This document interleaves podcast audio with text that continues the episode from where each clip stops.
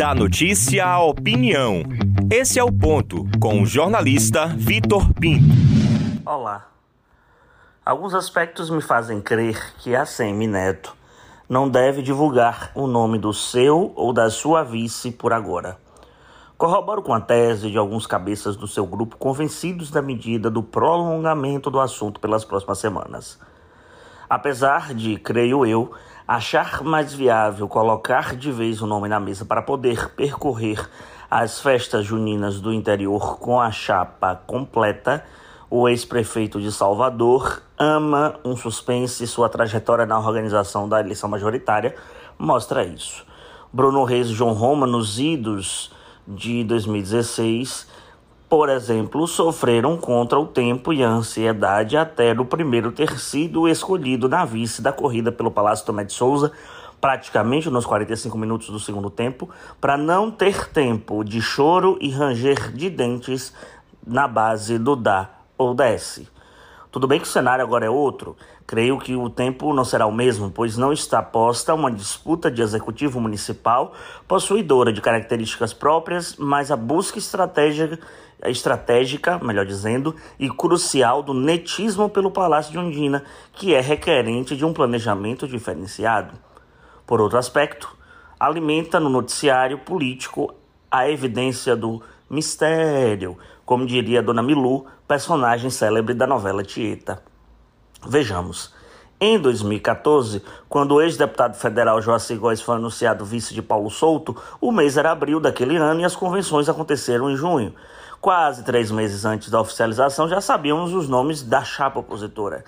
Em 2018, numa conjuntura totalmente diversa da atual, a médica Mônica Bahia foi conhecida como vice de Zé Ronaldo em agosto, em plena convenção do Democratas no Hotel Fiesta. Agora, em 2022, vários nomes se alvoroçam com características, qualidades e superstições.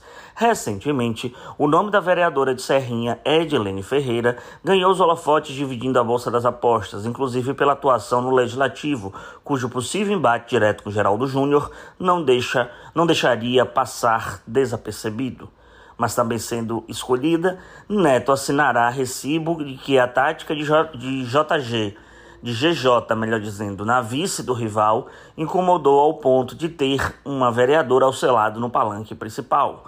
Outros nomes estiveram é, nessa relação de evidência, exemplo de Márcio Marinho, também de Marcelo Nilo, ou até mesmo de Adolfo Viana. A vereadora Cris Correia segue com o nome na lista pelas bênçãos de João Alberto, outro ex-cotado.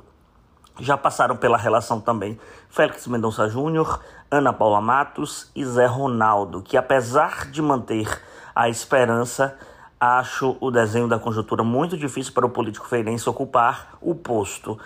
Outro quadro inimaginável também pode surgir nesse meio do caminho.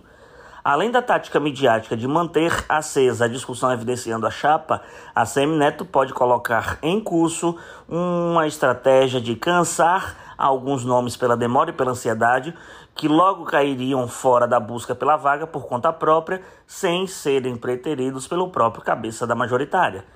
Apesar de apontar para os partidos da aliança como avaliadores da escolha, todos sabem que a decisão final será sua. O prazo das convenções é 5 de agosto e até lá tem muito chão para o galope. E um adendo. A fotografia de ACM Neto, Adilene Ferreira e Cacá Leão agradou em muitos correligionários neste fim de semana. E Marcelo Nilo, se não tomar cuidado, vai pedir música no Fantástico. Eu sou Victor Pinto e este é o ponto.